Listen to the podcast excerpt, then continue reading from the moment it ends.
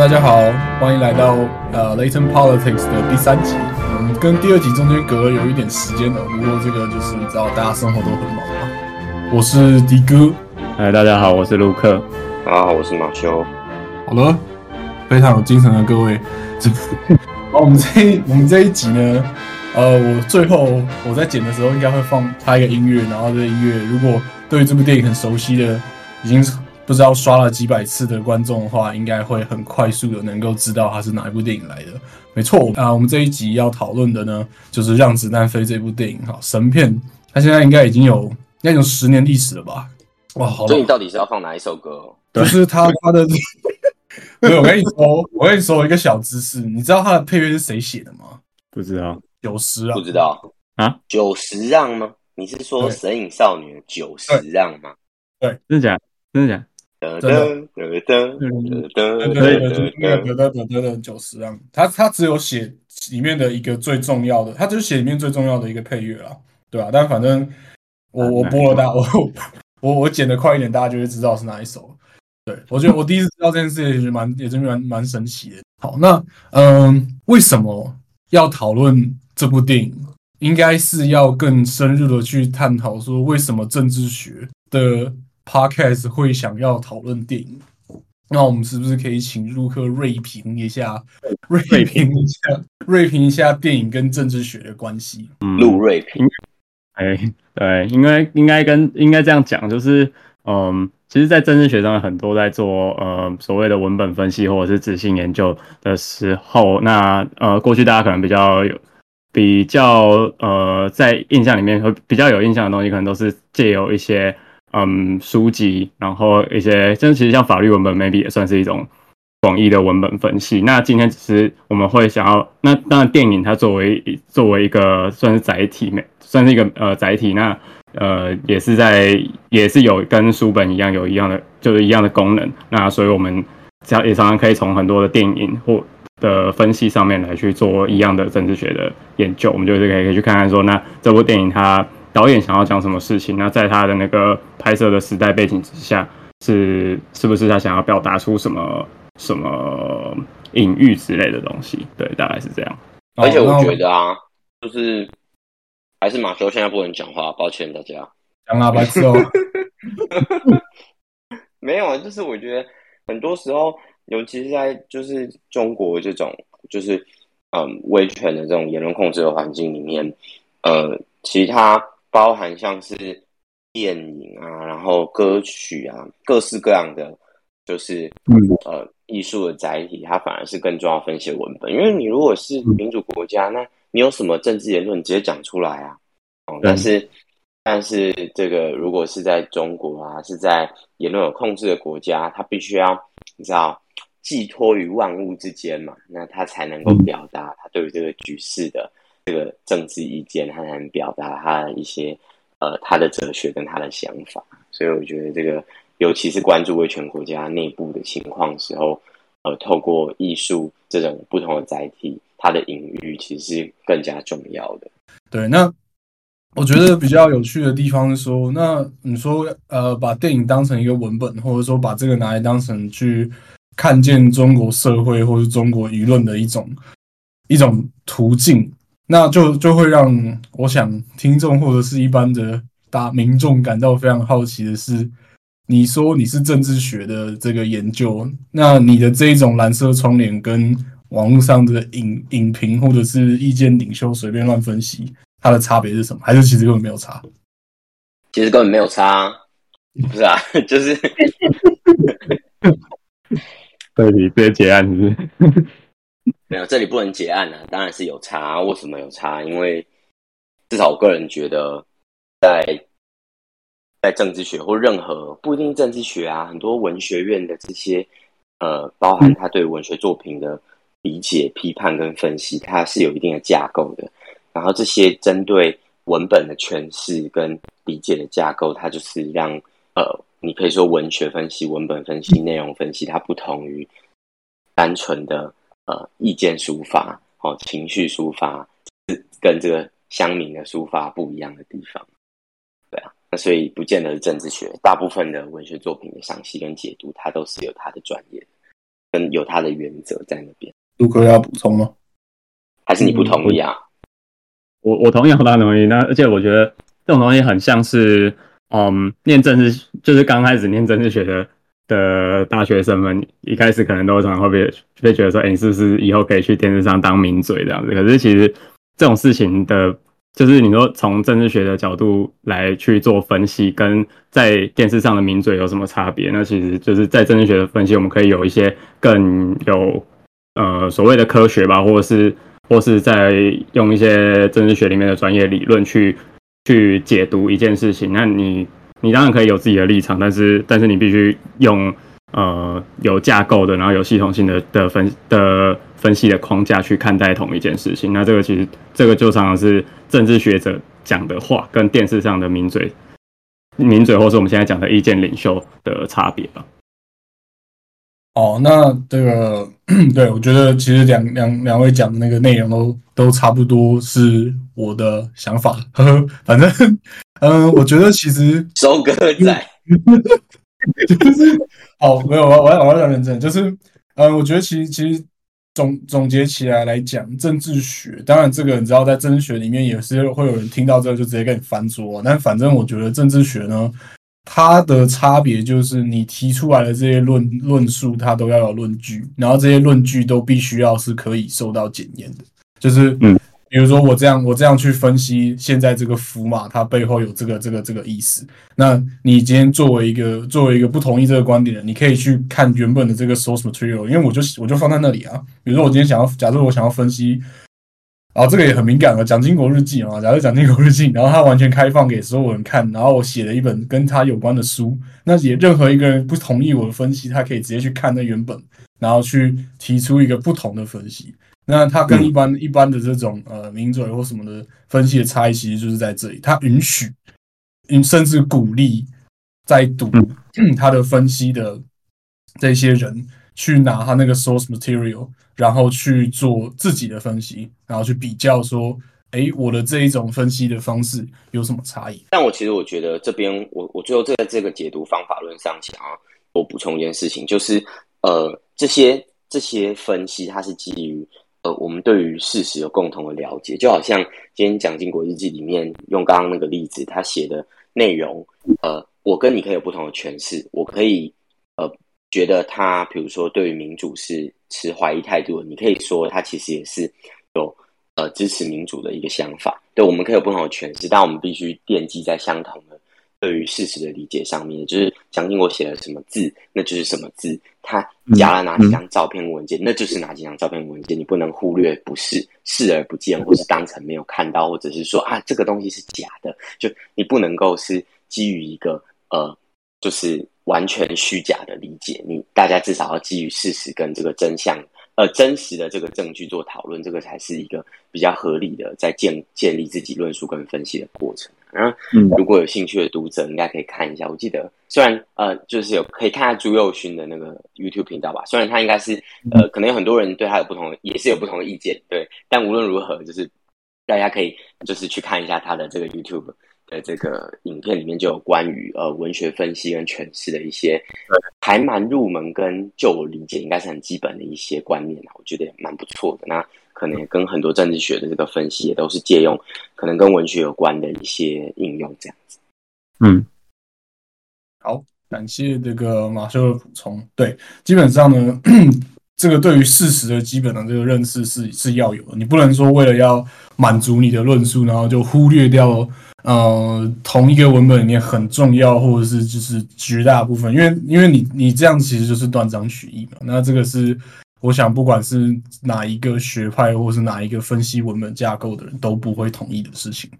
对，那我们刚刚我刚刚讲到一个概念叫符码，符码是什么？符码就是说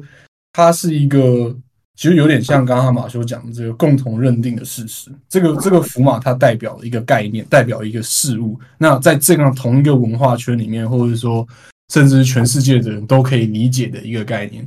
那这种东西的展现是什么呢？比如说像现在那个台湾要台湾的选要选举的嘛，对不对？然后就会有造势 造势晚会啊，你就想到造势晚会，大家那边站那边叫要叫讲一大堆有的没的，他。到底在讲什么？其实那些他们讲的东西都是可以被拆成很多很多个不同的概念，然后他站在那个台上，他有时候他的目的就是只是要把这个概念承接在一起。所以有时候你觉得你去看那个现场的录影，觉得他们讲话很破碎啊，可是底下的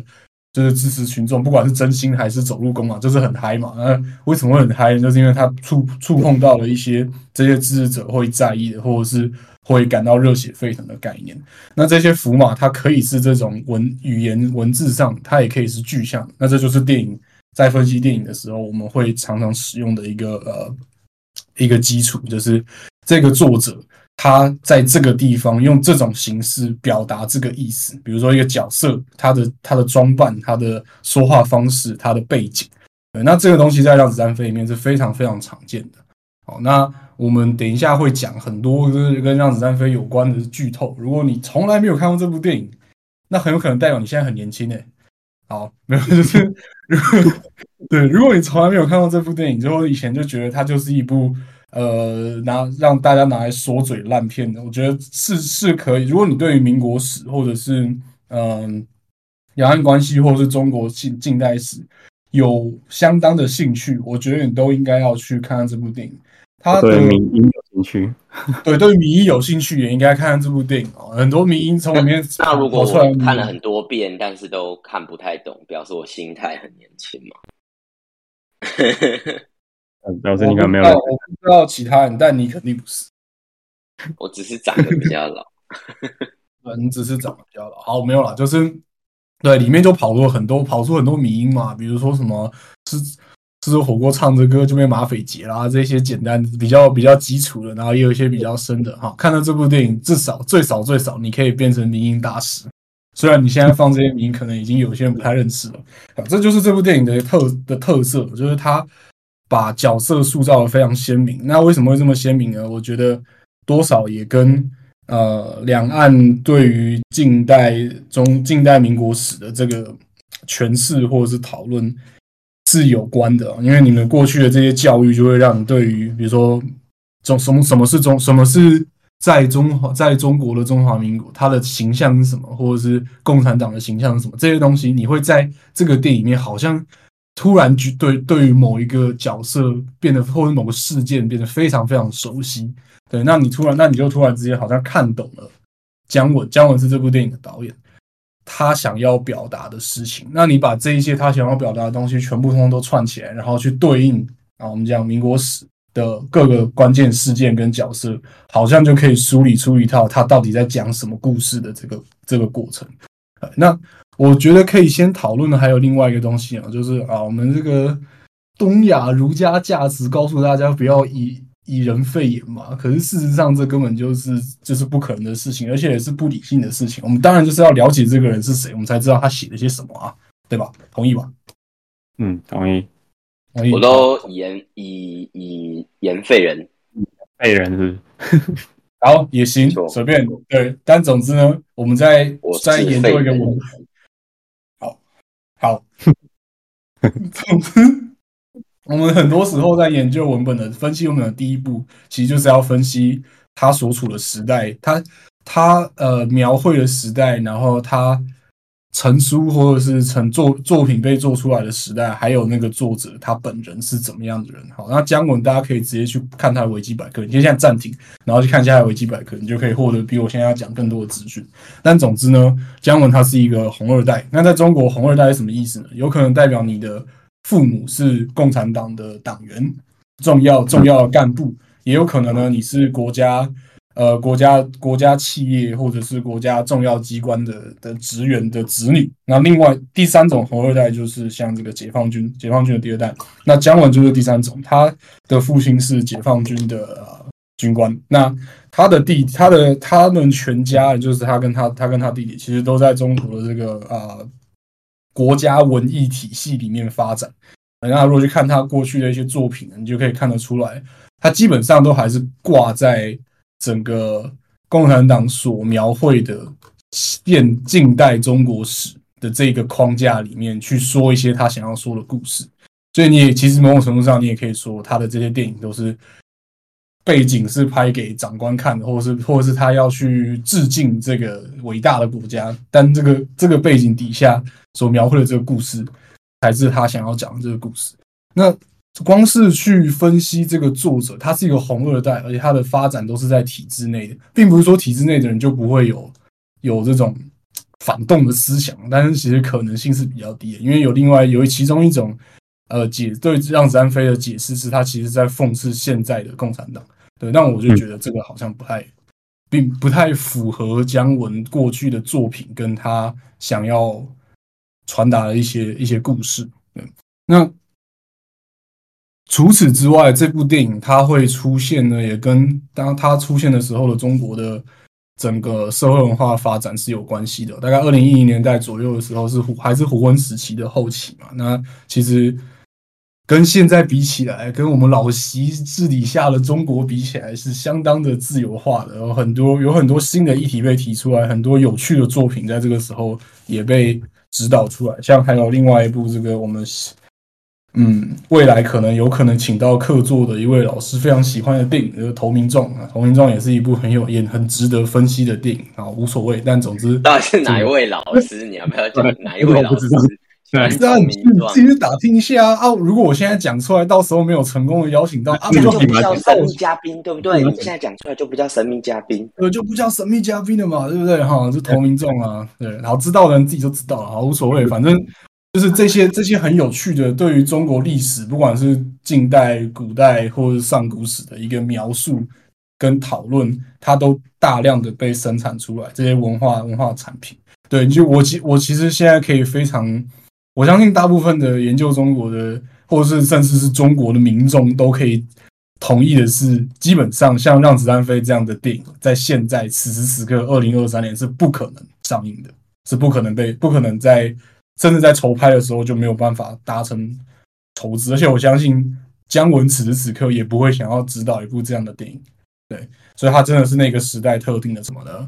诶，讨论一件事情，还是这个我们可能等一下等等一下再讨论，就是姜文是因为在那个时空，就是是在那个时空背景下，姜文才终于讲他想讲，还是因为他嗅到那个时代可以讲这个，然后鼓励讲这个，所以讲这个。那你知道这个差异吗？我知道，我知道。我觉得看这一部电影前那个时那个放上映时间的前后，他应该是两个都有。他有一些他想要说，因为姜文有曾曾经有一部电影叫《鬼子来了》啊，那《鬼子来了》是在讲就是中国日本鬼子吗？对对，日本鬼子。好，那这部电影是他的第应该是第二部吧，第二部作品，他就被禁播了，在中国被禁播，所以我觉得他一定。是有跟这个审查系统交道有打交道的经验，所以他知道他他他肯定是有在思考这个问题，他总不可能知道，呃，被绊倒过一次之后走路不看路嘛，对，所以他所以他一定是一定是了了解这了解这个游戏规则。那鬼子来了，它里面在讲的，其实为什么会被禁呢？就是因为他在描绘的呃抗战时代底下的中国农村，跟中国共产党想要描绘的那种农村是不一样的。然后，这个这个对于人民，对于广大中国穷穷苦民众、无产阶级的这个描绘，其实是把他们把他们描绘的很无知、很相怨、很憨厚这样子。那如果有看过《让子弹飞》的这部电影的的人，其实就可以很直接的连接到对于鹅城百姓的描绘，他们穷到只剩下裤子，然后。发枪也不也发枪也不领，然后发银子也没有用，这些是这些描绘其实都是同一件事情啊。那你可以说就是姜文用某种方式把它包装起来，然后刚好在那个那个时代，他嗅到，哎，这是一个开放的时代，我可以去去讲这个故事，我可以去呃忠于我自己的描绘。某种形式上的中国老百姓的样子，因为其实即使是在这部电影里面，他也没有直接就说鹅城就是中国老百姓。虽然我们等下会讨论，有很多符码在暗示这件事情，可是他就没有像在呃《鬼子来了》里面一样，就是说啊，他们就是中国的农村的老百姓，然后他们有这么这么这么多的缺点，这样子。嗯，那我们是不是就可以开始简单进到剧透的部分？对啊，那我们不，我不会，我不会只，我们不会就是顺着那个嗯剧情把它们整个都讲完，因为我们这毕竟不是一个讨论电影的的 podcast，我们主要就是迅速的讲一下里面大家有可能 miss 掉的的符码，或者是一些重要的情节，它其实跟中国近代史有很深的连结。那我们是不是就都不要都我讲嘛？就是换你们到底有没有去复习这个电影啊？要考试啊？直接滚瓜烂熟。好，那那我们就请请马滚瓜烂熟的马叔帮我们，就是稍微描，就是呃点出一些很重要的，大家可能遗漏掉的福马波。好啊，这个故事一开始呢，就是一一台，就是怎么讲，它就是这个火车，这个马拉着这个列车，然后就是在这个铁轨上奔跑嘛。可你就会想说，太奇怪了，就是会明明是火车，然后但是是。呃，用马当动力，怎么照理来讲，不是应该要是蒸汽火车吗？不是应该是烧煤的吗？还是怎么样？但怎么会是马拉的这个火车？那这种神奇的对比，基本上就跳出了第一个大家觉得比较聪明的这个呃这个观众应该就会发现，当然那是可能就是第一个要凸显的主题啊。其实一种看法是觉得马拉的这个列车是指马克思跟列宁的这个马列主义。在中国的大地上奔驰的这个样子，然后他大概就是在讲民国初年的时候，呃，这样一个社会主义，呃，不要讲社会主义，还有共产主义的传统，呃，共产主义的思想，在呃中国大陆这一片土地上面，就是逐渐呃兴起，然后呃带率领着这整个这个国家前进的一个过程。所以，光是从第一幕的这个背景，大家就。就会觉得这应该是有很多讽刺的这个元素在里面。我不晓得大家同不同意马列马列主义或马拉这个列车的这样一个隐喻是确实存在的。呃，这个这个就蛮有意思啊，因为它其实在这部电影出现了两次。第一次是最就是最一开始，这个师爷要去师爷要去要要去这个儿臣就鹅城上任。对，儿臣上任，走马上任嘛。那第二次是出现在最后结尾，他们兄弟都散了的时候，那个我们最后会再讨论。那前面这个地方呢，一一个一个说法就是，对啊，他其实就是用这个谐音梗的方式在在描绘这个玛丽嘛。然后另外一个说法就是，其实他就是在因为马用马来拉火车的车厢这件事情，在清末明初的时候，在中国是真的出现过，因为。贪污太严重了，所以在盖铁路的时候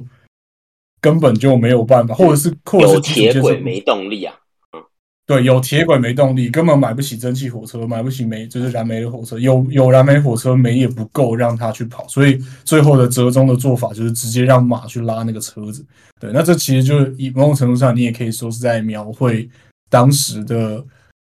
呃，清末清末民初的中中国社会整个就是百废待举，然后非常非常落后的一个状态。对，那另外一个有趣的，在这个环节里面有趣的地方，就是当时的车里面挂挂的旗帜是铁血十八铁血十八路嘛，那个东西，那那个旗帜就是一开始呃国民革命的时候用用的旗帜。对，所以这车里面坐的很有可能代表的不只是。要去鹅城就任的县长，这个就是之后我们会再继续讨论。但就是他很有可能代表，就是民国就像民国一九一一年建立的这个民国，就像是这一辆用马拉的破车，然后里面有一些军，有一些这个革命武装，然后有一些和饮酒饮酒作乐、吃着火锅、唱着歌的官员，想要现在要准备入主中原了。好，那我们就往这个背景，我还蛮同意这样子的解读啦。对啊，因为那那那如果大家继续往下看的话，就会发现，哎，这个突然有一群马匪，他就是骑着马，然后好像是一群山贼，就把这台列车马拉的列车包围起来嘛，然后就把它搞得天翻地覆，就直接劫车了，哦，劫财劫车还是等等的。那呃，这些山贼有一个特性，就是有一个特点，就是他们他们脸上呢都带着那个麻将的那个筒子。就是那个，就几桶几桶的那个桶子，当当成他们的这个，就是看起来不是伪装，因为那很明显，那个没有伪装的效果，所以很很显然呢，这个桶子的图案应该也是另一个提示。那一个还蛮常见的看法就是，这个桶子就是同志，的同志应该就是是 comrade 吗？就是共产党讲同志。对，那那所以这个可能就是呃，在说呃。这些所谓的国民革命军，所谓的民国的这些好像是中上层阶级，然后享享有呃，在民国建立之后享有一定荣华富贵，然后准备要走马上的的人，他们就被呃共产党的统治就是截下来了。对，那这个截下来的目的，就是因为这些山贼，故事里面的山贼，呃，要取代呃，就是原本的师爷，然后要进到儿城走马上任，所以这大概应该是在暗示，呃，你可以说是国民党跟共产党在呃整整片中国大陆在中原上面对于权力的争夺。对，那这边就有一个有趣的，是比较像是中共。党史的部分，那也是我们最后会会简单讨论的一件一个点，就是说，呃，民国跟国民党这两个东西，在我们就是台湾这边国民教育教的版本，好像是是等就是同等的，因为我们会说什么啊，那个孙中山就是国民党的啊，国民党就是被被这个什么，他建立了黄埔军校啊，黄埔军校校长蒋氏政权是呃一脉相承的。呃，统治者就是继承孙文的遗志的中华民国的继承人，大概是一个这样的认识。对，但是但是在史实上，不管是史实还是就是就是中共党史的描述，其实当其实民国刚建立的时候，它更像是很多不同的反清的力量，或者是甚至或者是新时代的力量，他们聚聚集在一起，或者是然后再加再配什么时代力量。没有没有，不要那边乱讲。我跟你说，我已经很久没有缴党费。好，反正 你是国民党的党费还是时代力量的党费？要讲清楚。剪掉，剪掉，剪掉。这段应该剪掉吧？对，全部剪掉。是特征组嘛？要剪掉，剪掉单位。法务部调查局，你是特征组，你是剪剪掉单位。哎，你等下，如果想要听这段。烂笑话片段的，就是听众欢迎加入我们的那个会员频道，我们会解码给你听。OK，好，反正 我讲什么哦，就是对啦，就是当时的当时的中当时的民国更像是这个，像大家有听，就是回去回去翻一下你的国高中历史课本，就会看到什么宋教仁被刺啊那些。其实，在这这整个过程当中，包含北伐、国民党的的的这个呃，国民党的的地位，或者是它的一致性，或甚至你是说国民党性质是什么，都是非常非常不确定的。那种什么以党领政啊，巴拉巴那个东西，都是后来才去建立的一套一套原则。在当时，其实国民党内部是非常非常复复杂的。对，那。呃，这是一这是一个一个解方啊。那解释呢？那如果一开始说啊，这个这个马车是马马力拉的货车，那你也可以说，很有可能这些马这些就是马匪，就是统治，他们同治，他们代表的呢就是土共。因为中因为在中共党史里面，共产党其实也经历过这样的一个过程嘛，就是一开始他是把，因为说共产党是共产国际的一部分，然后他是舶来品，有有这个苏联的的指导。那也是一群知识分子跟资产阶级，不要讲资产阶级啊，这样讲不对，知一群知识分子或者是留学生，留学生建立的建立的这种搞城市暴城市暴动啊，工人暴动的这个共产党，最后被土共给劫了。好，这两种说法其实都可以啊，但不论如何，为什么土共为什么土共要劫？就是呃，这种知识分子，这个你要问毛啊，就是。他在遵义大会把大家都。我我们现在是会关录音吗？还是说等一下有这个环节？没有，在在中共党史里面，还有节目跨电哦。嗯，啊，这边要剪掉，这边要剪掉，要剪掉，这边要剪掉。对对对，传统文化、民俗文化不尊重，是是，对，不尊重，不尊重。好，反正在在在他们的这个历史里面，就会去描述说，当当时原本原本苏联的个这些指导指导的干部，就是说，在中国要要搞这个呃，相就是城市暴动嘛，就是跟就跟在苏联时候一样啊，各个大城市大家工人要去弄工人运动啊什么什么。但当时他们就遇到一个问题啊，中国根本就没有工，还没有工业化，工人人数根本不够多。然后毛毛泽东就是你知道天天在他们的描述里面，这个天纵英才啊，所以他就想到中国最多的不是农民吗？就是农农民的这个农民的力量才是真的应该要去去去努力的地方，所以他就发展了这一条土共路线。那这个土共路线就是把无产阶级的这一种描绘直接加在农民身上，然后后来才有后来的什么农村包围包围都市这些有的没的的的策略。对，所以这也是一个，你可以把它想象成是一个在在中共党史里面的斗争，这样。哦，那蛮有趣的，这样蛮有趣说对，那 被被劫了之后，我们都知道，后来就去鹅城嘛。那鹅城其实它的那个镜头很有意思啊。这呃，真正的鹅城在，如果大家有足够的胆胆识或者是背景，现在还想去中国旅游的话，片场是有留下来，因为它是一个真正的在，好像我忘了在哪里，我这个不好意思，没有没有没有先把功课做好，但反正去查一下就可以查到，那个那个鹅城的场景都是都还留着，那个城墙也都是都是真的。对，那它的那些洋楼也都有。对，那他在电影里面说，他这个儿臣的位置是萨南康省。那他在描他所说的，其实就是这是南洋，这是不是南洋啊？这个是中国南方。那其实这就更更符合我们那个对于民认为他在他在寓意民国的这个说法，因为其实民国早民国在北伐之前，或甚至你说北伐之后也一样，就是他绝大多数的这个嗯政治中心都还是在中国南方，就是广西跟广东这两个地方。对，所以这个位置也是符合的。那鹅城的描绘，它就是一个有城墙，然后四面环海，然后里面的人都穷到只有裤子，就是只剩裤子这样。这那这一种对于这是一个非常封闭，然后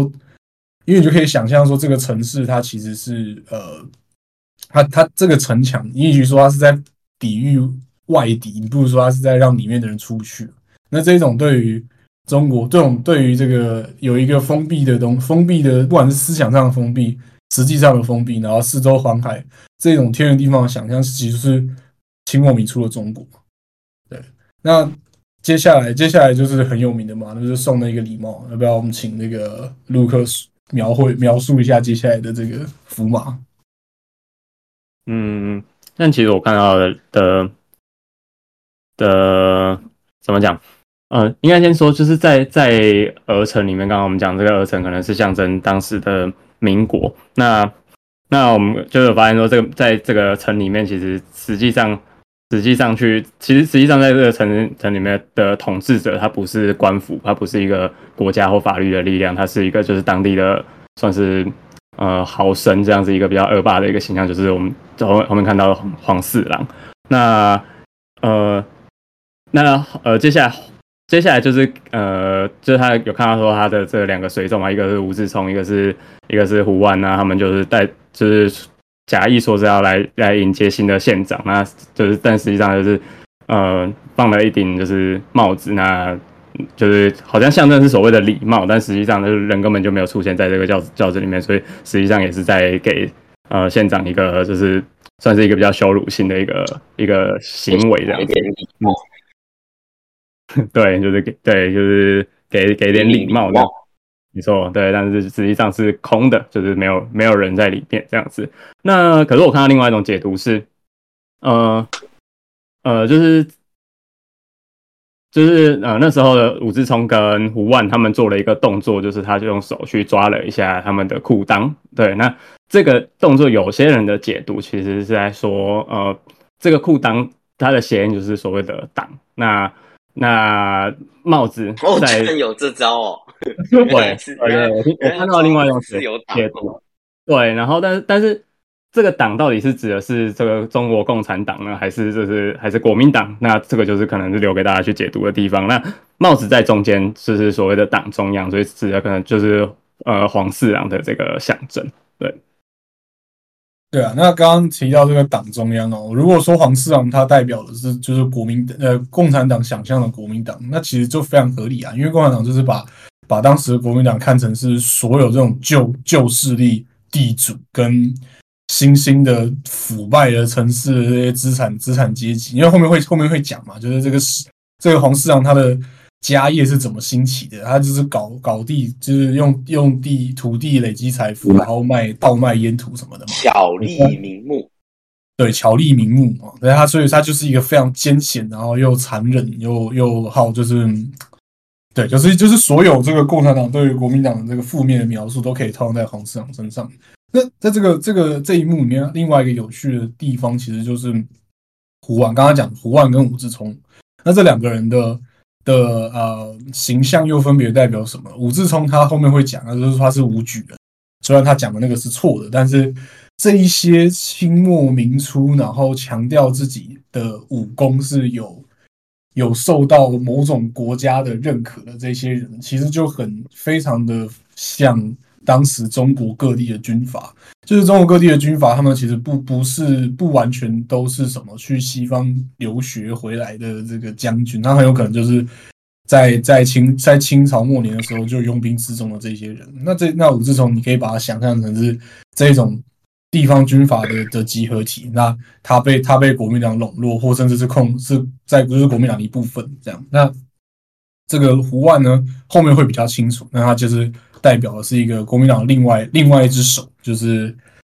负责谍报单位的的这个东西。对，那谁是最后的胡万啊？这个是呃题外话，以后以后我们有可能会讨论讨论这一这一题。对，就是胡万，有胡万吗？体系到底是谁？对，到底是谁？好，那这个大概大概就是他们进程到到进程的这一步嘛。不是筒字，是万字，就是胡万。胡了，对，条子还是万字。好了，好了。对，反正反正后来他们就就进城了嘛，他不就就任嘛，然后师爷就说糟了，这个税已经收到民国某某第几，西历二零二零以及几年了？没有，他是讲民国，我讲讲民国九十九年还是多少？反正就是一个其实现在也过的地方。我我我有点怀疑是不是当初当时上映的时候的那个民国年份有一点。像印象中他有讲到是西历二零一零年吧？嗯嗯。西历二零一，那我记得还有讲国九十九年，对，俄情的水已经收到民国九十九年了。对啊，那就是电影上映的那一年。对，总总之，对，总之这个这个在讲在描绘的描绘的，其实就是当事实上当时的民国简承接的中国就是这个样子。他们说明代表，我觉得师爷他某种程度上代表是实际上。民国的这些官员，或者是他们可能没什么理想，就是想要就当个官挣个钱，但是但反正他们就变成民国的代表，然后他们真的入主了鹅城这个代表中国的的地域之后，他就发现根本就没有油水可以榨，对，那 就是当时在中国的状况，百姓都成穷鬼了。那接下来就有好又有一大一大段这个比较像是这个电影自己本身想要讲的讲的故事，那。像这些就是就是那个六爷的这整整段东西，你们会想要讨论这一段吗？还是就直接总结他表达他在表达意义就好？可以可以跳过，我觉得应该还可以。对对，那总对那总之就是马匪到底存不存在这个这个问题？因为要知道这个时候张麻子是已经已经假假假扮自己就是县长。所以，然后，然后原本的县长，原本要走任上走马上任的县长是变失业。那在这个过程当中，马匪到底是真是假，就就变成一个一个一个谜。但它是大家不说破的事情。但那这那就处在一种你中有我，我中有你的这个这个状态。那是其实在描绘的。然后后来六六爷又被又被献祭害死，而且是被胡万害死。所以其实这一整个过程在描绘的就是国共。在斗争的时候，在国在国民党或民国内部斗争的时候的那个惨烈程度，就是要杀死年轻的同志啊，然后要要要要剿匪啊，什么什么的。对，那这些这些其实都，他没有一个非常明确的指定的呃指定的事件，你可以去对照。可是没有没有完全可以对应的嘛？因为我觉得很多听众应该会对，就是吃了两碗凉粉，我只吃了一碗的那个。应该很感兴趣，这是不是国共斗争的时候一些呃特定的事件的紫色？对，有可能，但是我功课做的不够多，还是凉粉不晓得。对，好，如果知道的那个听众，欢迎在底下留言告诉我们，凉粉到底是国共斗争还是国共内战之间的什么事件？嗯，张学良的良吗？啊，嗯，这会不会太多？对，那个太多，我也觉得总之，后面这这整个过程，其实就整个故事在在就是，虽然我们不知道，不是很清楚它的这些细节，可是我们大概可以可以很就是有有前面这些先辈知识，你就可以很清楚的看见，嗯，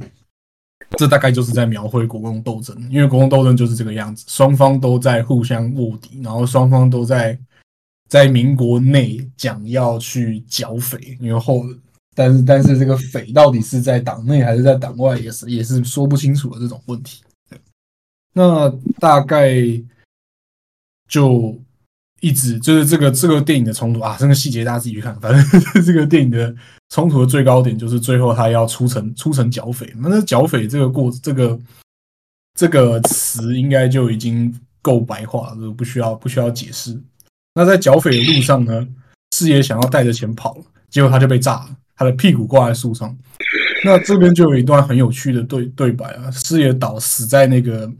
白银堆里面，然后马匪走过，就是张麻子走过去跟他说，他对不起他，然后师爷就死了。那师爷死了之后，这个张麻子就要回城去去剿黄四郎这这整个过程，所以可以，如果师爷代表是民国的话，其实在这段过程当中，就是在整个剿匪跟这个大大江南北征战的这个过程当中，民国它其实是无疾而终的。对于共产党来说，对吧？它就是慢慢的变成一个完全消失的存在，然后他，然后共产党去继承这个新中国。对，这个就是中中共在整个，你可以说从一九一七年一直到一九四九年的中国历史的诠释。哎，这个我觉得蛮有道理的，就是他他他原本中国是师爷的，是是民国的，但是他把他把民国，不管他用什么方式，他把民国接了下来，然后他就继承了中国的这个史观，好像蛮有道理。就是说在，在中共当时的那个视角来说，那这边其实就可以看见姜文自己的一些诠释了。他就说，他最后最后在跟跟皇上要要准备要叫他自己去自己去制裁的时候，他有说他对不起师爷。那这个 这个就比较像他个人的诠释了。共产党有对不起民国吗？哦，这我就不知道了。这个也可能我也有可能后来被敲。我我们这里我们这里也是我们对姜文的诠释。对对对，他可能有对于整个中国共产革命有一套他自己的比较浪漫的想象，或者说中国共产党对自己的革命就是有一个浪漫的想象。好，那总之最后他们认为就是很多所谓的民国遗风嘛，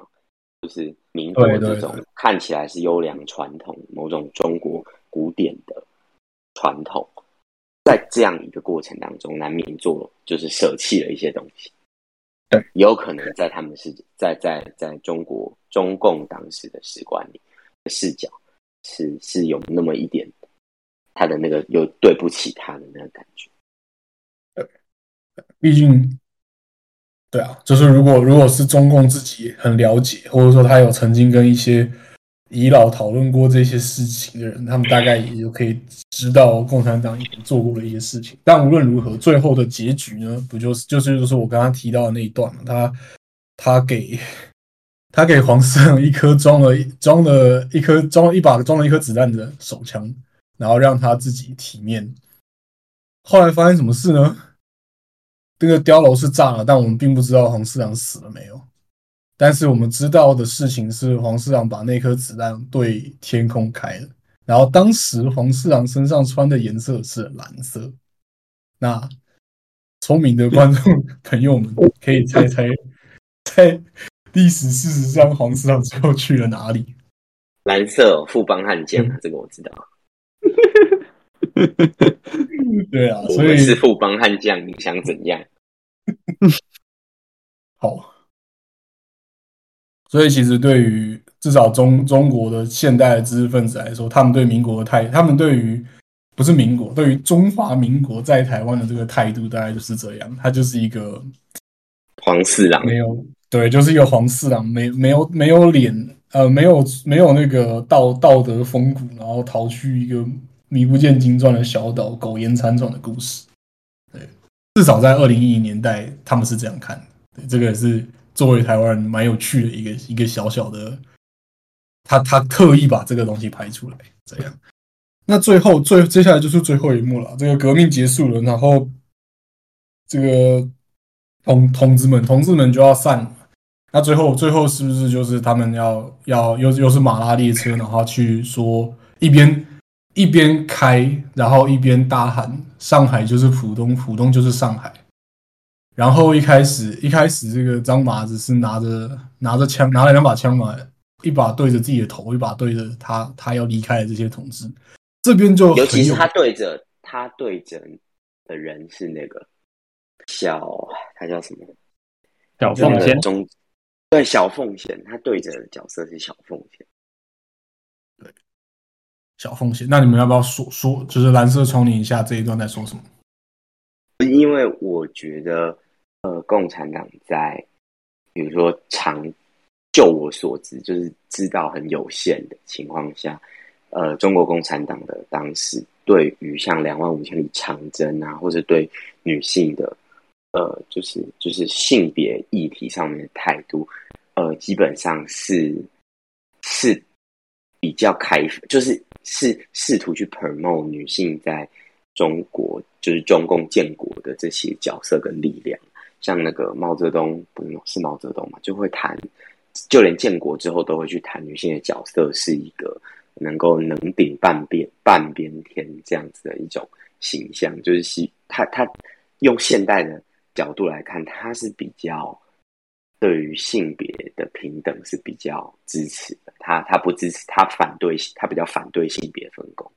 所以我觉得他呃，这个故事里面是一群就是马匪兄弟同同志，然后都是男性，但是他中间有女性的加入，而最后嗯，就是。呃，主角姜文把那个枪对准就小凤仙，而不是其他兄弟的那个视角，其实是，然后最后他把枪给他。其实我觉得某种程度上是试着要去触碰一点，呃，中共党史跟建国的过程当中对女性的肯定，就是对女性同样拥有权利、有枪，然后有有那个勇气跟跟那个德性的一个肯定。我我不确定，但我觉得就是他特别。它特别呈现一个性别的冲突，可能有这个事情，对，但听起来很听起来有点听起来还蛮蓝色窗帘，可听起来蛮超意，但我我我我觉得可能有这个角度。对，那 那个陆克要说一下有关于陆克觉得剥削，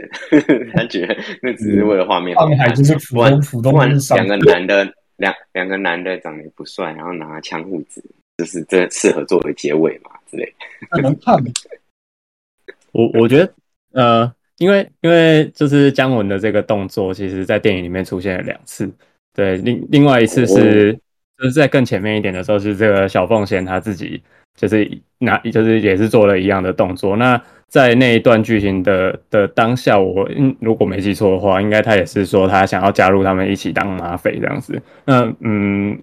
所以，我现在我现在觉得，我刚刚我刚在此之前，我其实没有什么对这一段，就是我知道这个这个动作应该是有什么特殊含义，不然它不会出现两次。但是我其实本来没有什么想法，但是刚刚马修这样讲，确实他有可能就是在在就是在搭配上小凤先说他也要跟着大家一起当马匪，那确实某种程度上可能也是真的有那种就是呃女性在那个当下要争取一些嗯所谓的自主权这样子的象征吧，我猜。或对，或者是中共建国时。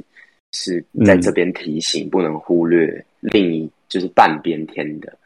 就是另另一半边天的角色，这样。对，我不确定，可能是，可能我不晓得。嗯，我我是觉得我们三个三个生理男性好像有点要讨论这一题很硬，我们还是 我都我都可以特别特别抓抓一集这个女性主义，然后找一个这个。有有相关被邀请，然后 你又要你又要答应什么神秘嘉宾呢？对对啊，谁？你说我吗？我吗？还是谁？你啊？而且你现在要你现在要讲的一些人名，我不晓得我们能不能招架得住。对，我觉得会扛不住，我会直接被神秘掉。对啊，我怕整集到最后要整个剪掉。没有没有没有，整集都是我被剪。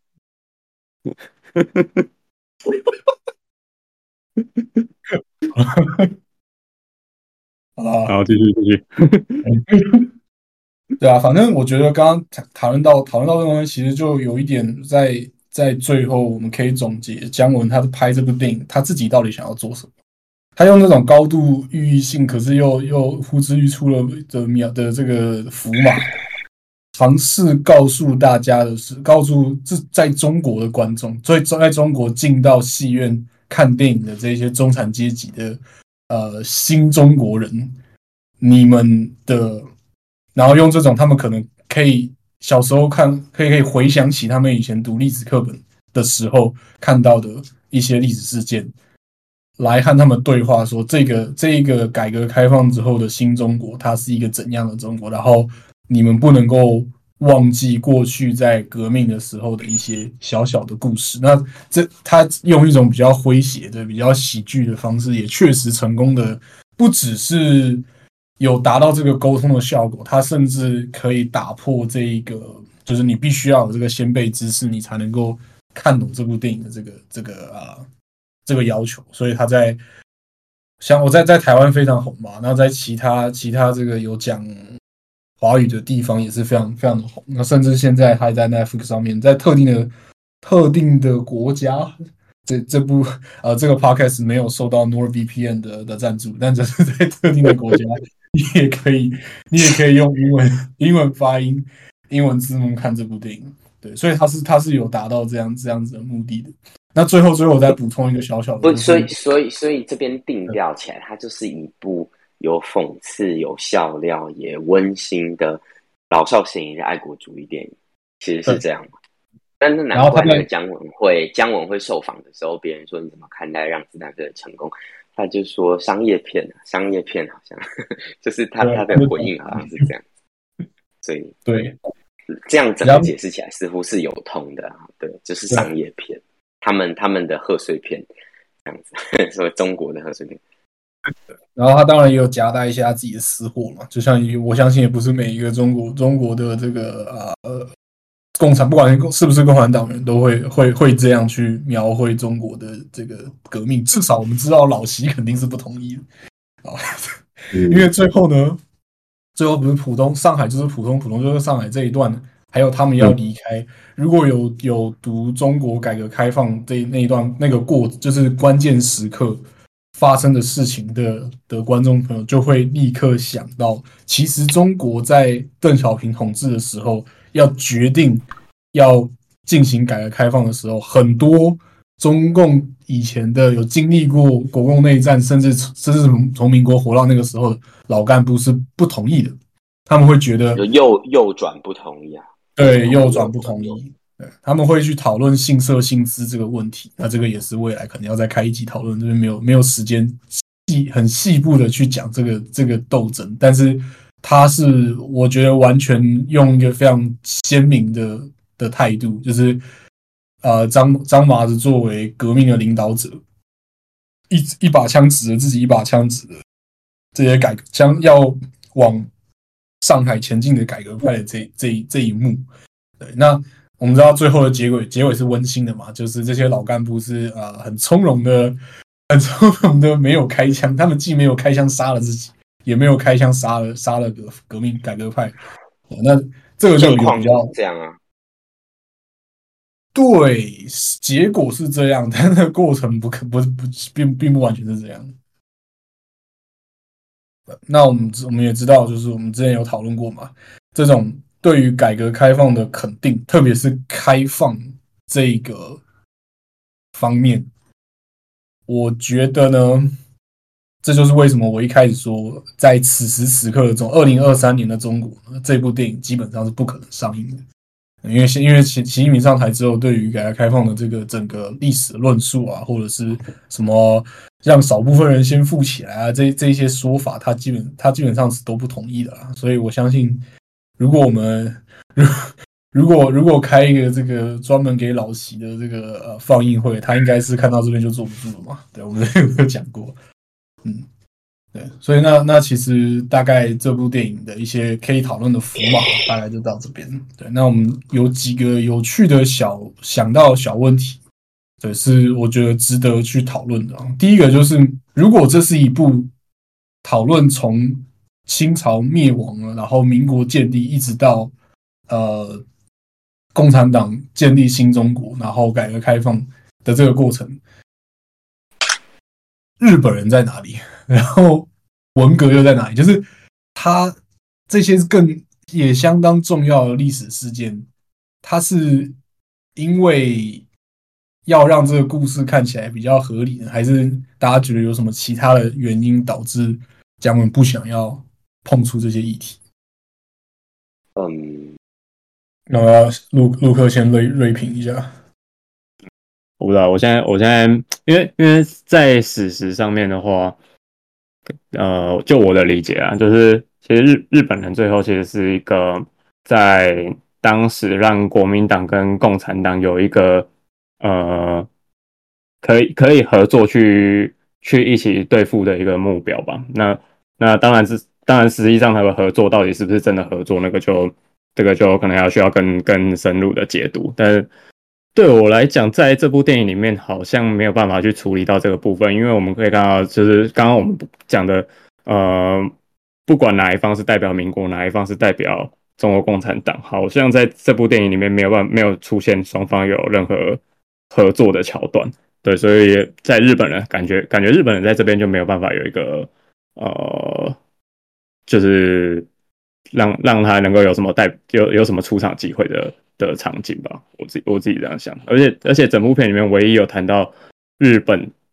两个字的，大概就只有只有当麻子在说他自己的过去的时候，他说说啊他以前跟随过就是蔡锷嘛，然后后来蔡锷死在日本，大概有我有印象的有出现日本两个字的，大概也就只有只有这个地方，最后只跟蔡锷有关。对，还有那个借借错人那边啊，但那个那个也是算，就也不知道他到底是想要表达什么。但是我觉得艺术上来说，对，就是这个电影它的剧本是它可以不处理，对，蛮没办法处理日本的这个东西。那可是就姜文自己，然后我们刚刚讨论到这边，其实我觉得他应该也是有意不要处理，因为共产党跟日本的关系的啊。这个不需要关录音啊，这个 这个毛毛中自己有讲，就是他他他会他会去讲一些现从现在的角度来说不太不太妙的一些评论，就是共产党的发展跟日本的关系啊，这样，因为事实上共产党能够成功，跟最后的成功跟日本入侵不能说是直接因果关系，但高度相关，对对对对对对，高度相关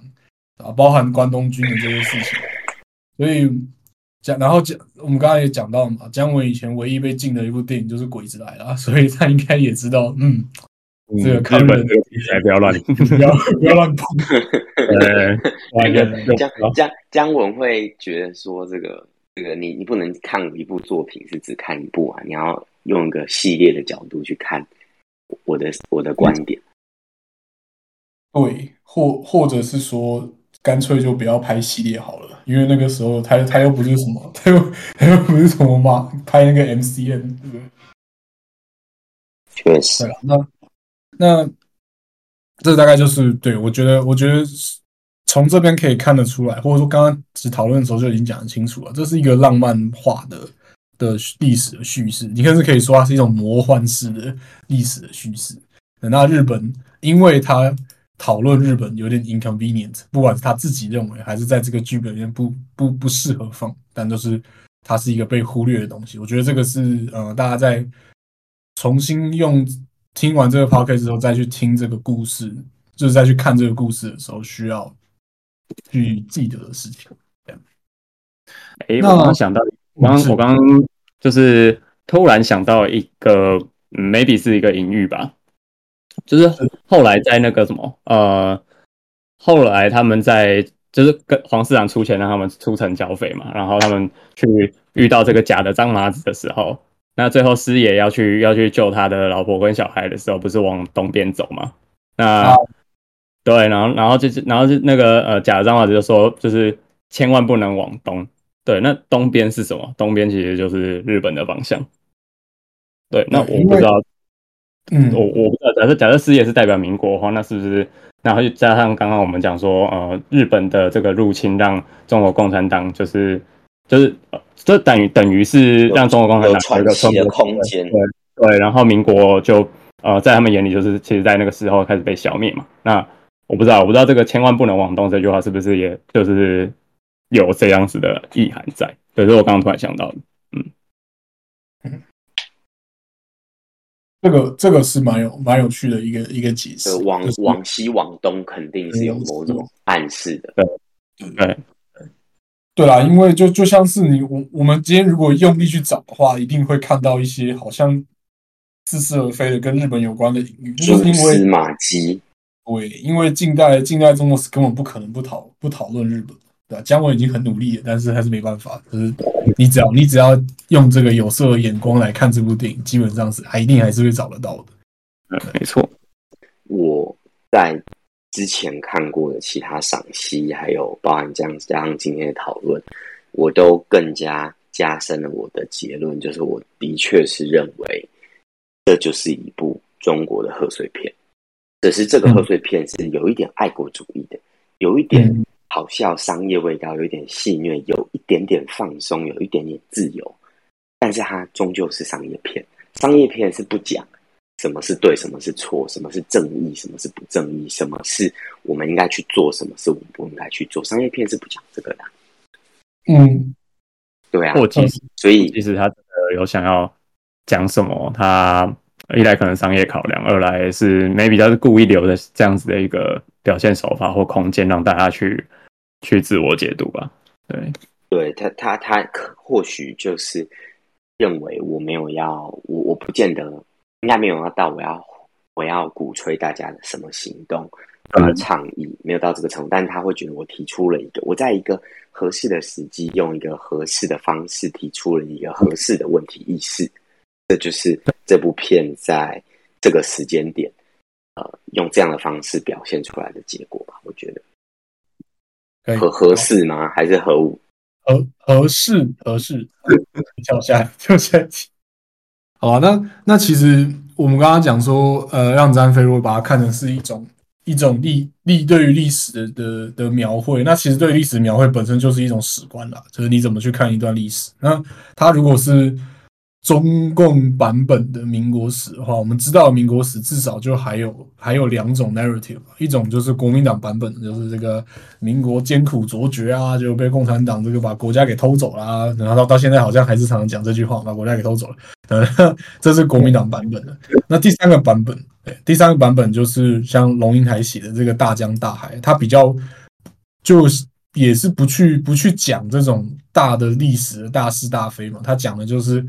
不管谁对还是谁错，反正当时的中国老百姓就是很苦，就对了。那这三种叙事某很多程度上都有都有一些矛盾的地方吧。那我觉得有比对于对于台对于台湾人来说有趣的地方，应该就只是说我们怎么在这三种史观里面去正确的，或者说比较嗯比较持平的去看待民国史。是一个大灾问，而且这涉及到涉及到一些，嗯，我们对史观本本身存在应不应存在的这种很基本的一个，比如说，在在认识论，或者是呃，在在认识论，或者是更往前一点，不一定。那那就是我们对于史观本身应不应该只有一种的这种比较根本的这个问题。OK，对，所以有点像问题。还蛮困对，有这这看听起来很像那种我们在念是方方法论的的哲学观的时候，就会有一种你要首先先搞清楚，嗯，这些史观背后他们的他们的认认识论是采用什么什么角度去去叙事的，然后他对啊，然后先先搞清楚这件事情之后，然后他有什么假设这样子。他他对于人性，对于这个社会、国家、社会关系、国家组成、组织的组织或机构，就是任何 institution 它的组成有什么假设？这个有点困难。对，而且这似乎这似乎好像也没有什么，就是应不应该存在的问题吧？对啊。对，那那其实我会问这个问题，就是要回到我们这一集开始在在讲的事情，就是说啊，我们正今天政治学来蓝色窗帘一个一个看，就是一个文本，你要把电影当成一个文本好了。我们在蓝色窗帘文本的时候，我们要知道说，这个文本它其实是有极限的，你没有办法用，你没有办法用一部电影来回答所有的这种这种问题。对，这某种程度上也是为什么我们的研究不是。你你比较少看到用用这些文本来写的政治学的的研究了，这样。嗯嗯，但这 maybe 在那种历史学历史学的研究里面会更有方法吧？但但我们都不是相关的专业嘛，因为因为我猜历史学研究很多也是都在做这样子的文本解读或内容分析。可是那个相关的有没有什么系统性的方法？我觉得那可能就有点超出我们的专业。对啊，啊，不爽的话自己去开一个 podcast 啊，白痴哦。我是教训听众，没有啊，就是老师，对啊，就是这样嘛。对，好了，那那你们还有什么最后的那个 closing remark 吗？嗯，两位有两位有什么就是特别喜欢哪一句台词之类的吗？那么多名音。我觉得，我觉得最，我觉得整个整部都都很都很经典，因为那毕竟是他，就是所有他们的那个对白都是都是有有事先先套好，我觉得他看起来很像很像相声的，对，就是有那种感觉。他其实整部戏，就是你看完一次、看完两次，你会觉得他给我的感觉很像是有一种在演舞台剧的那种感觉，或是歌剧啊，这样这样讲，对。就是他他每一个每一句话啦的对白都都会都不太像是不太像是真正的一般人的就是平平常会日常会有的对话，对，就是会我我不知道这这个怎么解读，但是如果有一个东西叫艺术感的话，就是是有这种这种感觉吧，